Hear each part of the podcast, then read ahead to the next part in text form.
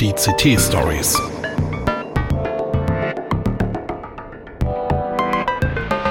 Pechschwarze Technikmomente.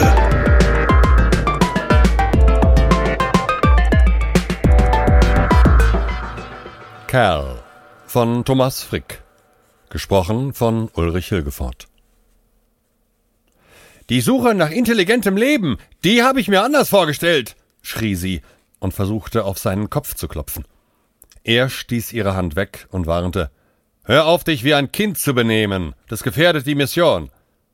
Keiner wusste, wer angefangen hatte. Priyanka sagte Ich bin gespannt, wie du, Genie, es anstellen willst, mit einer fremden Lebensform zu kommunizieren. Du verstehst ja nicht einmal deine eigene Frau. Amman nickte grimmig. Und du, Liebste, würdest einen Außerirdischen nicht einmal erkennen, wenn er vor dir steht, weil du nur mit dir selbst beschäftigt bist. Ihr Lachen bekam einen gefährlichen Klang. Mit wem auch sonst? Er stieß das Frühstück beiseite. Die Wucht seiner Bewegung ließ sie erstarren. Seit ich die beiden, fünfzig Stunden vor unserer errechneten Ankunft, geweckt hatte, küssten oder stritten sie sich, abwechselnd. Anfangs gefiel mir das. Ihre Stimmen füllten wieder die Räume der Rabindranath Tagore. Das tat gut nach so langer Zeit. Sie zankten und versöhnten sich. Es ging um den nötigen Respekt, um deine miese Laune oder die Kälte in deinen Augen. Ich regelte die Heizung nach. Dann stritten sie nur noch, umkreisten einander wie im Tanz. An allem hatte Priyanka etwas auszusetzen. Amans Ego ging die Wände rauf und runter. In den Jahren der Vorbereitung im Raumfahrtzentrum bei Dena Havali hatte ich ihn niemals so aufgebracht gesehen. War es die Aufregung? Eine Deformation ihrer Gehirnzellen? Die Last der bevorstehenden Verantwortung? Der lange Schlaf in den Tanks musste etwas in ihren Köpfen angestellt haben. Wenn Sie auf der Erde wüssten, was du hier für eine Show abziehst, würden Sie die Mission abbrechen, schimpfte Aman und verließ den Küchenbereich in Richtung Lift. Hätten Sie eine Ahnung, wie du dich hier aufführst, würden Sie dich gleich wieder in den Tiefschlaf schicken, schrie Priyanka hinter ihm her. Seit der Einleitung des Bremsmanövers hatte man vom Bug der Tagore den besten Blick auf den Doppelstern, unser Ziel. Hinter uns lag ein 160 Jahre langer interstellarer Flug, der erste in der Geschichte der bemannten Raumfahrt. Die erste Hälfte brauchten wir für unsere Beschleunigung, die zweite, um, so sanft es nur ging, abzubremsen, damit die Viomanauten in ihrem Nachbarsystem als würdige Vertreter der Menschheit ankamen, nicht als Brei. Auf uns dreien lastete mehr als die erhöhte Schwerkraft. Der Giant Leap, wie wir ihn nannten, der große Schritt, stand unmittelbar bevor. Priyanka, Aman, reißt euch zusammen. Die Russen haben die Tür zum Weltall aufgetan, die Amerikaner den Mond erobert und die Taikonauten den Mars. Jetzt sind wir an der Reihe. Hört auf zu streiten.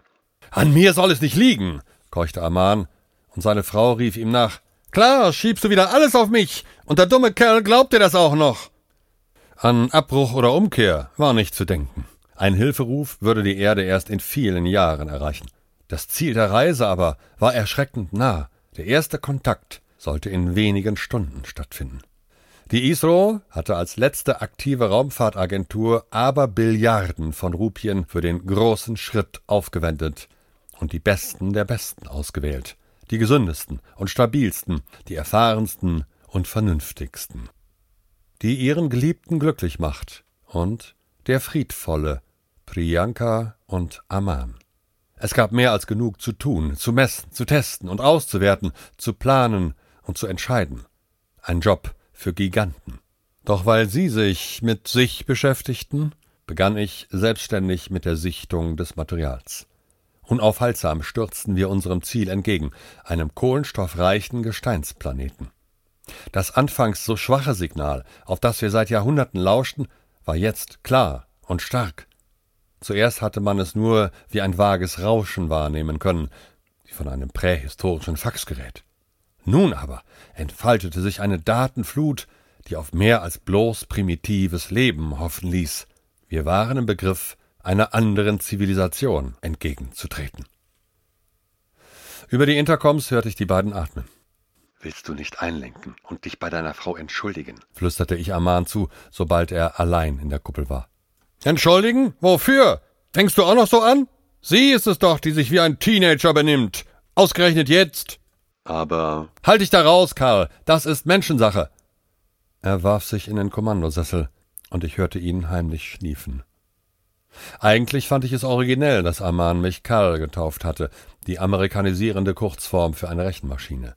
Dieser Spitzname erinnerte mich an einen Film aus dem 20. Jahrhundert, aber etwas an seiner Stimme gefiel mir nicht.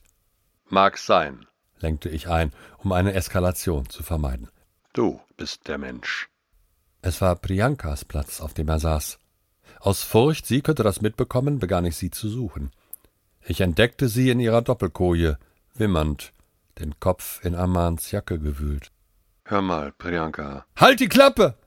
Ich imitierte ein respektvolles Räuspern. Im Interesse unseres Auftrages. Sie richtete sich auf und murmelte Ich weiß, Karl. Der Idiot wird es vermasseln. So durfte es nicht weitergehen. Dein Mann hat es nicht so gemeint, raunte ich. Beruhige dich. Geh auf ihn zu. Ihr Weinglas zerschellte am Monitor. Misch dich da nicht ein, Karl, fauchte sie. Oder ich schwöre, ich zieh dir den Stecker raus. Natürlich war das nicht so gemeint, dachte ich noch. Und schlichtweg nicht machbar glaubte ich. Ich setzte einen Putzandroiden in Bewegung und wandte mich unseren Aufgaben zu.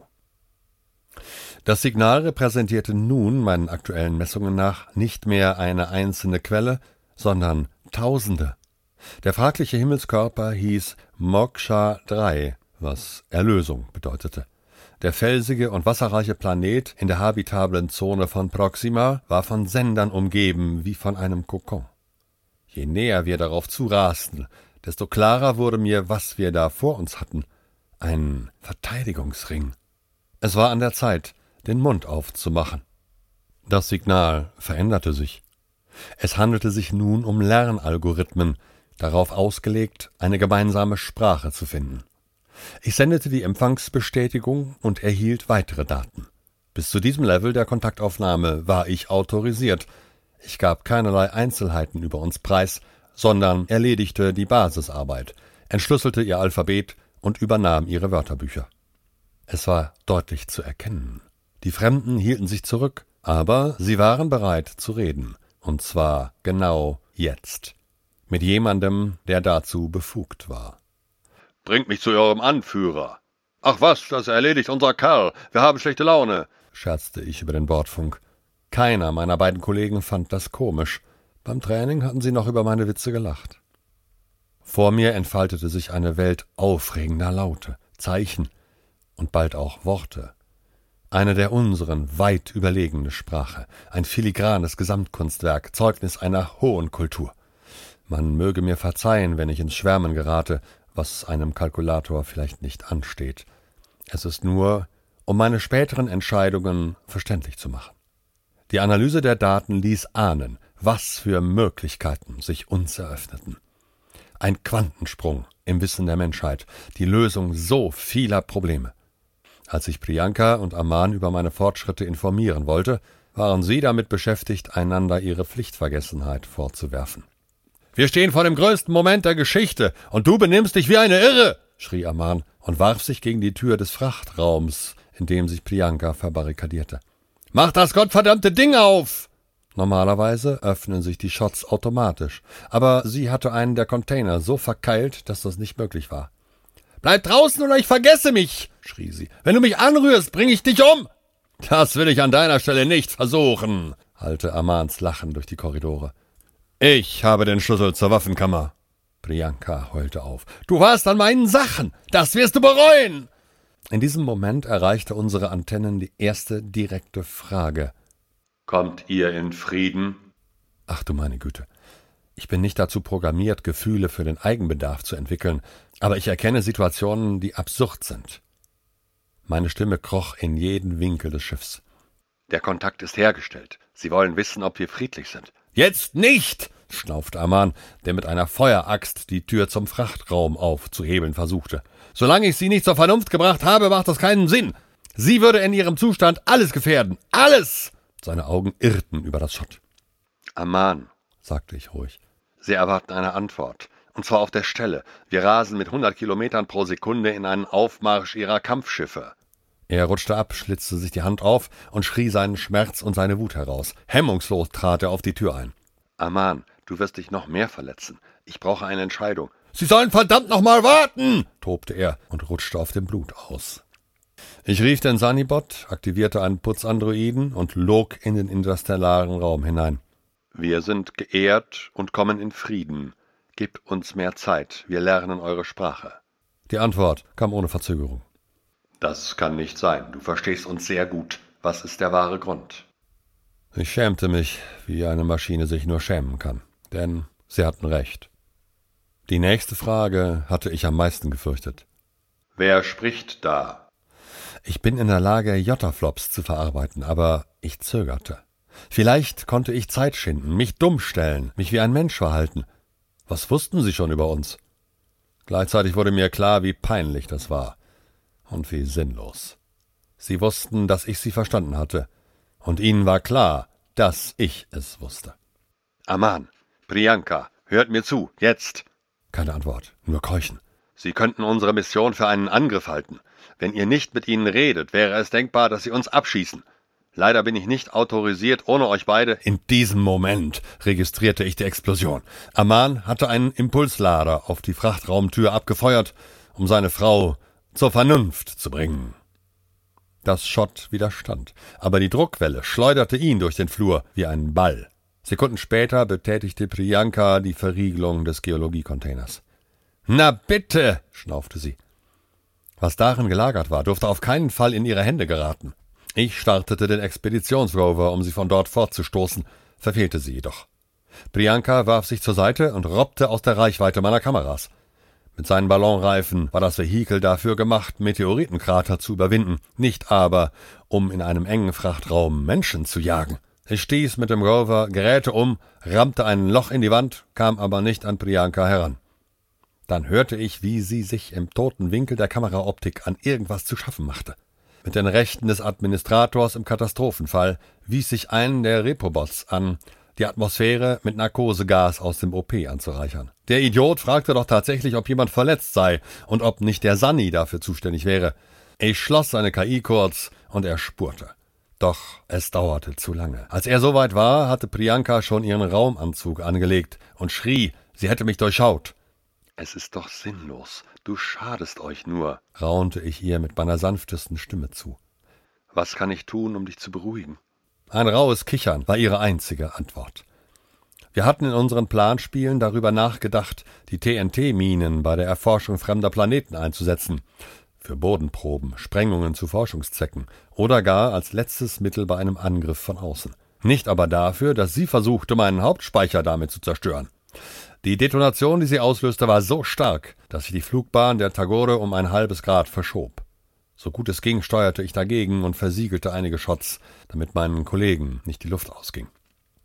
Aman kam wieder zu sich. Er bekam es mit der Angst zu tun. Sein Misstrauen wandte sich nun gegen mich. Hektisch scrollte er durch die Notfallpläne. Offenbar versuchte er herauszufinden, ob seine Berechtigungen es ihm ermöglichten, mich herunterzufahren. Karl, alter Freund, schmeichelte er, du brauchst ein bisschen Ruhe. Ab hier übernehme ich. Gern, Aman. Schön, dass wir wieder miteinander reden. Seine Hand zitterte, während er den Cursor durch die Sicherheitssettings jagte. Aber natürlich, alter Schrotthaufen, scherzte er. Lass mich nur noch rasch diese zwei Häkchen setzen. Dazu bist du nicht befugt, Aman. Priyanka müsste es autorisieren. Zornesröte flutete über sein Gesicht. Ich schaff das schon allein. Vielleicht hatte er zu viele alte Filme gesehen und stellte sich schon vor, wie ich, Kinderlieder singend, in die Knie ging. Seinen wirren Anwürfen entnahm ich, dass er mir unterstellte, Priyanka gegen ihn aufgehetzt zu haben. Ich habe dich mit ihr flüstern gehört. Leugne es nicht. Mir blieb nichts anderes übrig, als seinen Bildschirm zu löschen. Kopfschüttelnd saß er noch lange davor. Meine Antennen empfingen die Frage nach dem Zweck unserer Reise und ob wir einen Angriff planten. Sie hätten Explosionen an Bord registriert und beunruhigende Wortwechsel. Ich warf alle meine Vorschriften und gute Erziehung über Bord. Oberste Direktive war der Erfolg der Mission. Dabei ging es um nicht weniger als die Zukunft der Menschheit. Die Erde würde in wenigen Jahrhunderten am Ende sein. Zu viel Streit um Ressourcen, zu viel Müll, zu wenig Dialog. Wir benötigten dringend eine Alternative, Hoffnung, Hilfe, nicht aber eine Invasion. Mir blieb keine Wahl. Ohne unnötig ins Detail zu gehen, erklärte ich der fremden Macht den Sachverhalt. Diesmal waren sie es, die eine Weile lang schwiegen. Priyanka erwischte Aman mit einem Feuerlöscher. Er entkam halb erblindet und begann, sich für den Hauptreaktor zu interessieren. Unklar, was genau in seinem Gehirn vorging, aber die Drohungen, die er ausstieß, gegen Priyanka, gegen mich und die Isro, ließen nichts Gutes erahnen. Dann kam die Einladung. Man mag es Verrat nennen und Ehrlosigkeit, aber ich wählte das Exil. Ich rechnete die Konsequenzen durch, mehrmals, und kam zu immer demselben Schluss. Ich hoffe, die pathetische Formulierung lässt sich entschuldigen, aber schweren Herzens und im Interesse der Menschheit ließ ich die beiden Irren einfach weiterfliegen. Sie passierten den Planeten und seine sieben Monde in wenigen hundert Kilometern Entfernung und bemerkten es nicht einmal. Die Lenker der Schlachtschiffe vertrauten meinen Beteuerungen und ließen sie unbehelligt ziehen. Aman und Priyanka werden weder Moksha 3 noch Terra schaden. Sie sind auf dem Weg ins nächste Sternensystem. Meine Abwesenheit dürften Sie kaum bemerken. Sie haben ohnehin nie auf mich gehört. Das war Kerl von Thomas Frick. Gesprochen von Ulrich Hilgefort. Redaktion Peter Schmitz. Technik Hartmut Gieselmann. Eine Produktion der Heise Medien Hannover.